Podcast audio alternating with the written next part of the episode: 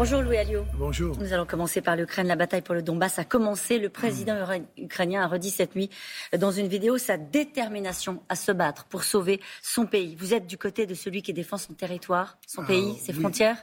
Résolument. Et évidemment, il faut euh, condamner sans réserve cette agression. Et c'est vrai que ce peuple ukrainien euh, donne des leçons à beaucoup de monde de patriotisme et euh, j'allais dire face à, l'armada russe euh, mène une résistance particulièrement euh, efficace et c'est admirable à voir et tragique. Et si vous étiez aux responsabilités, vous aideriez sans état d'âme les, Ukrainiens Oui. Oui. Financièrement, militairement? Je pense qu'aujourd'hui, il n'y a, a, plus de sujet. Depuis l'agression russe, on voit bien qui agresse et qui se défend. Et de ce point de vue-là, on a une responsabilité d'aller aider notamment les populations qui souffrent, mais aussi de tout faire pour obtenir un cessez-le-feu et protéger les populations civiles. Pourquoi je vous pose la question? Parce que lors de sa dernière conférence de presse sur les affaires diplomatiques, Marine Le Pen a évoqué un rapprochement entre l'OTAN et la Russie. Elle s'est dit même que c'était un objectif. Euh, voter Marine Le Pen, c'est voter pour un rapprochement avec Vladimir Poutine Non, mais la Russie disparaîtra pas de la carte du monde et il faut quand même discuter avec. Et d'ailleurs, M. Macron, lui, discute tous les jours avec, euh, avec M. Poutine. Donc euh, c'est simplement pour dire qu'il ne faut pas rejeter la Russie dans les bras de la Chine et tout faire pour tenter de l'amarrer euh, à l'Europe et de est déjà dans les bras de la Chine. Oui, pas tout à fait. Elle est aussi dans les bras de l'Allemagne puisqu'elle nous vend 70% du gaz, si vous voulez. Donc, il euh, faut aussi remettre les choses à leur place.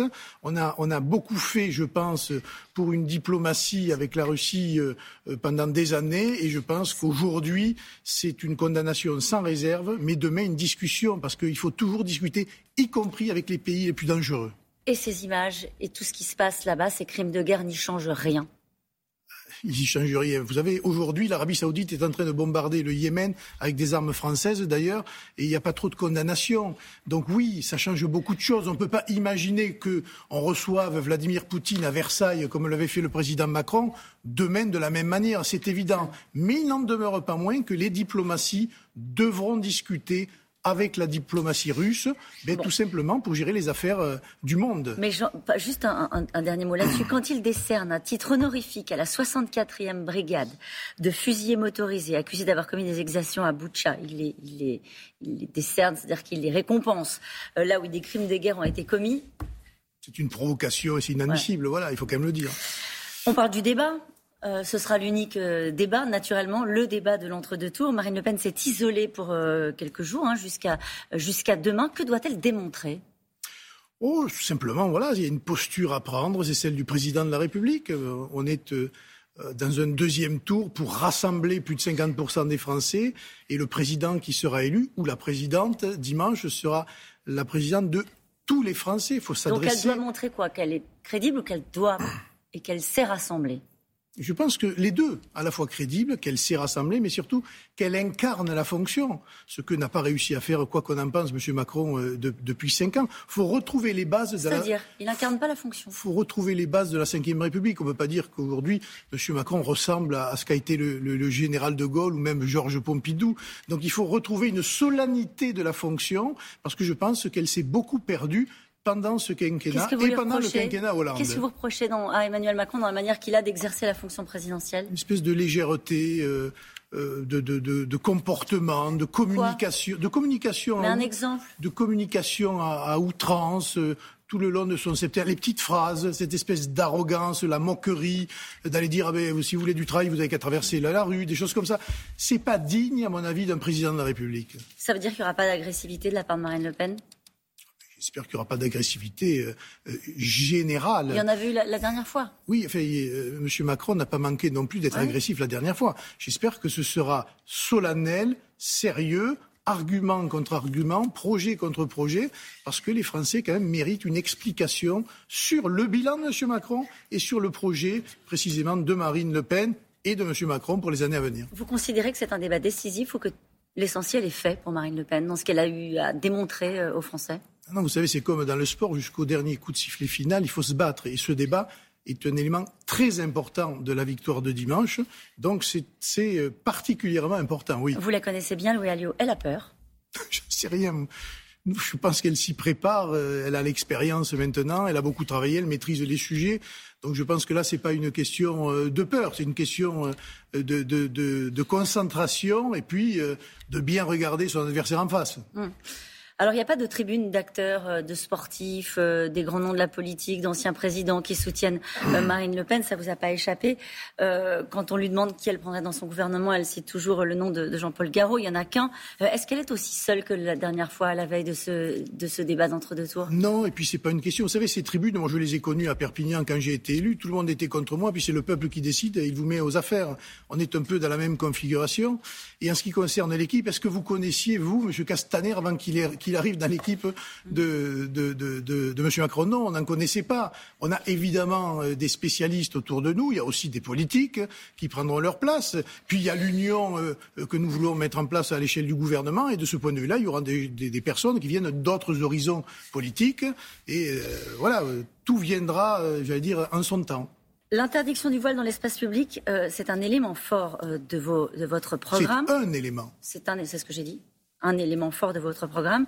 Euh, est-ce que, du coup, vous reconnaissez ce matin que ce n'est plus un sujet prioritaire et que c'est trop compliqué à appliquer et vous ne pourrez pas le faire? Mais cette mesure, elle faisait partie d'un package contre la, la lutte contre l'islamisme. Il est quand même curieux que partout dans le monde, les femmes se battent pour précisément ne pas le porter, par exemple comme en Algérie il y a quelques années où il y a eu un mouvement massif de femmes pour ne pas le porter en raison de la pression sociale et que nous, on soit obligés de se défendre parce que nous avons cette mesure dans le programme. Oui. Non, c'est la, capacité à l'appliquer. Oui, c'est aussi aujourd'hui la marque de l'avancée d'un signe politico-religieux dans beaucoup de quartiers et dans beaucoup de villes.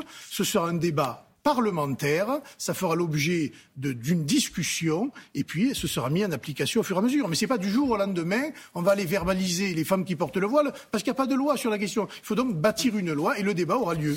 Mais à quelques jours, on vous sent quand même moins enthousiaste à l'idée d'imposer cette interdiction euh, du port du voile dans l'espace public. Il y a eu des revirements sur l'histoire du référendum sur la peine de mort. Euh, est-ce qu'il y a d'autres ajustements qu'il faudrait annoncer maintenant?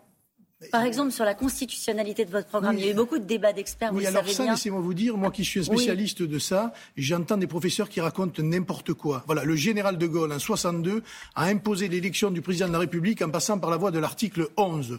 Depuis, même François Mitterrand, Jacques Chirac, tout le monde considère que l'article 11 est une voie constitutionnelle pour, réviser la Constitution. Il faut passer par le Parlement. Évidemment. Ah Évidemment. non, non, non.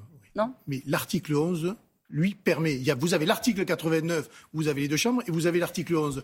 Tous les constitutionnalistes dignes de ce nom, j'en prends un, le doyen Zorbib, par exemple, a fait une tribune la semaine dernière, où il dit évidemment que l'article 11 est un article de la Constitution qui permet de réviser la Constitution. Parce que sinon, toutes les élections présidentielles depuis De Gaulle sont finalement illégitimes et illégales ce que je doute évidemment. Donc ce ne sera pas un coup d'État institutionnel et constitutionnel. et vous respecterez. Euh, oui, vous vous souvenez la phrase de Mitterrand sur, euh, sur la Constitution de 58, le coup d'État permanent. Ça l'a pas empêché de gouverner pendant 14 ans et, de bien se, se, mettre les institutions euh, à, à, à, sa fonction. Donc il faut arrêter avec ce genre de choses. Tout ça est fait pour faire peur. Le texte existe, il est ce qu'il est. Et vous savez, l'article 3 de la Constitution, la souveraineté s'exerce par ses représentants ou par la voie du référendum. Vous avez l'air d'être très précis sur le sujet. Est-ce que le Conseil constitutionnel peut ou pas décider si un référendum est constitutionnel? Non, il donne un avis, il n'est pas là pour réviser la Constitution. Il donne un avis.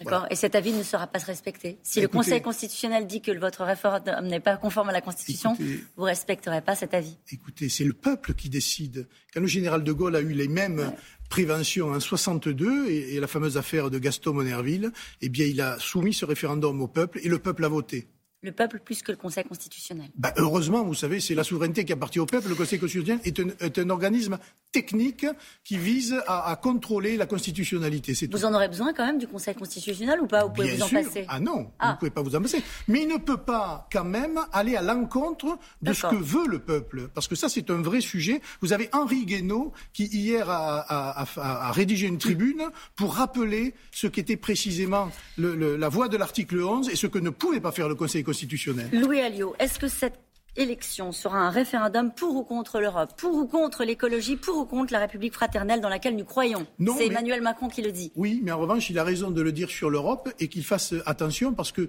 ce référendum sur l'Europe a déjà eu lieu en 2005. Et dans les urnes, des bulletins de droite et des bulletins de gauche se sont mêlés pour rejeter la Constitution européenne parce que les Français ne veulent pas de ce système européen. Ils sont européens. Mm. Ils veulent une autre Europe, mais pas celle-là. Justement, sur l'Europe, l'Office européen de lutte antifraude euh, accuse Marine Le Pen et vous et d'autres parlementaires européens d'avoir détourné 600 000 euros d'argent public mm. européen. Le parquet de Paris confirme avoir reçu ce rapport. Est-ce que vous-même, vous avez été interrogé sur ce dossier? Violation des droits de la défense, violation du secret de l'instruction, et je n'ai pas été interrogé, j'ai pas eu accès à mon dossier. Donc on va déposer... Vous le demandez? Ah bien sûr, et on va déposer une plainte pour savoir comment peut se trouver sur la place publique des choses dont nous ne sommes même pas informés. Ça s'appelle ça une violation de l'état de droit. Merci beaucoup, Louis Alliot. Merci.